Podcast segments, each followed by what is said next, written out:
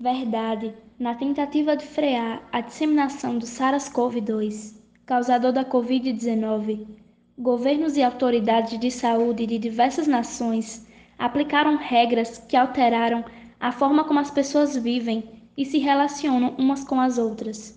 De uma hora para outra, comércio, indústria, escolas e centros de lazer e atividade física fecharam e a mobilidade das pessoas ficou restrita. Quem pôde e dispôs dos recursos necessários isolou-se em casa, adotou o trabalho remoto e passou a ajudar os filhos com as aulas virtuais.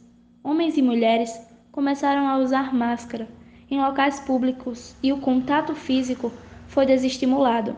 Desapareceu o beijo no rosto e até o aperto de mão. Os que precisam ir às ruas convivem com receio de contrair o vírus, e quem se infecta experimenta, além de sintomas físicos, o medo de desenvolver a forma grave da doença e precisar de internação. Nos hospitais, os pacientes perdem o contato direto com a família. Em certos casos, conseguem contato remoto durante um tratamento prolongado, no qual só interagem com a equipe de saúde. Os médicos e a equipe de enfermagem, por sua vez, vivem rotinas exaustivas e angustiantes diante do elevado número de mortes e do risco de se infectar e levar o vírus para casa.